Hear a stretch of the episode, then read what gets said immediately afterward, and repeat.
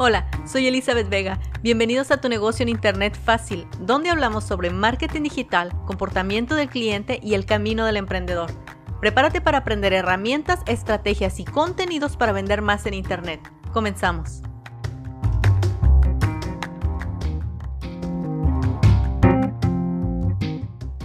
Hola, hoy vamos a hablar de la autoimagen, cómo se ven tus clientes a sí mismos. Cada marca, cada emprendedor reúne ciertas características que son muy atractivas para determinado grupo de personas y estas se convierten en su audiencia, pero la audiencia tiene vida propia, tanto como un conjunto de personas como cada una en particular, dado que al reunirse en un punto, lo que sería tu marca, son similares unas de otras. ¿Qué es la autoimagen? ¿Cómo está compuesta? ¿Cuáles son las preguntas que debes hacerte para entenderlos? Lo veremos a continuación.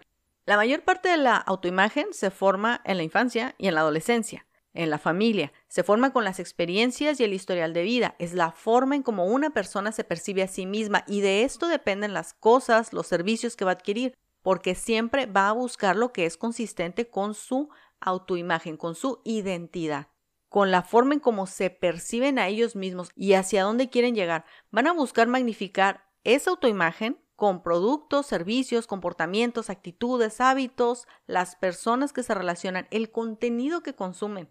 Los consumidores tienen muchas formas de percibirse a sí mismos. No se perciben igual con sus padres, en su trabajo, en la escuela, en una oficina, en una fiesta. Cada persona tiene una imagen más o menos clara de quiénes son según sus habilidades, sus rasgos de personalidad, los hábitos, sus posesiones, sus relaciones interpersonales y sus comportamientos. Y en base a esto es la forma en cómo se perciben, sí, pero es en función a qué tipo de marcas, productos, contenido van a acceder, con qué se van a relacionar. Toma en cuenta que esa autoimagen positiva, la ideal de ellos mismos, es la que van a buscar magnificar. Nadie busca magnificar tanto su presente como alcanzar un ideal. Entonces, ¿cuáles son los cuatro componentes de la autoimagen? Como esto proviene de un estudio, los nombres están así como que muy propios, así que vamos a intentar no revolvernos. La primera es la autoimagen actual, es la forma en cómo se ven a ellos mismos. La segunda, autoimagen ideal, es la forma en cómo quieren verse.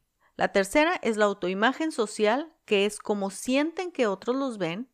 Y la cuarta es la autoimagen ideal social, es la forma en cómo quieren que los demás los vean. Así que resumiendo, los cuatro componentes de la autoimagen son cómo se ven a ellos mismos, cómo quieren verse a ellos mismos, cómo sienten que otros los ven y cómo quieren que los demás los vean.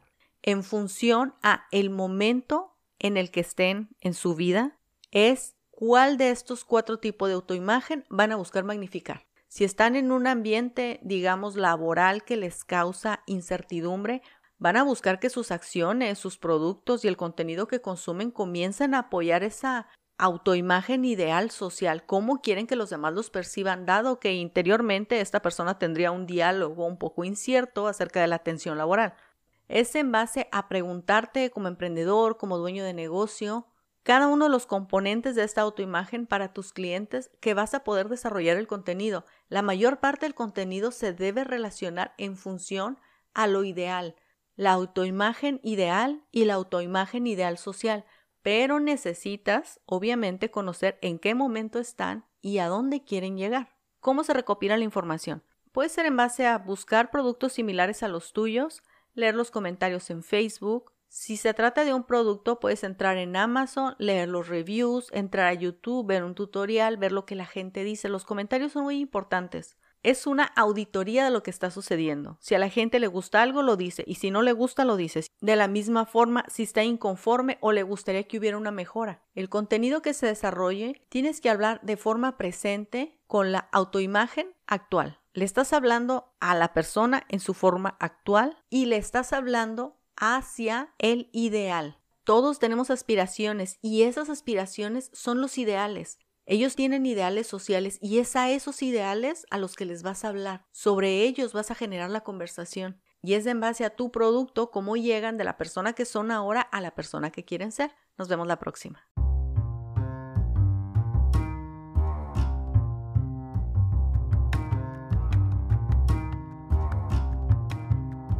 Hola, soy Elizabeth Vega. Bienvenidos a tu negocio en Internet fácil, donde hablamos sobre marketing digital, comportamiento del cliente y el camino del emprendedor. Prepárate para aprender herramientas, estrategias y contenidos para vender más en Internet. Comenzamos.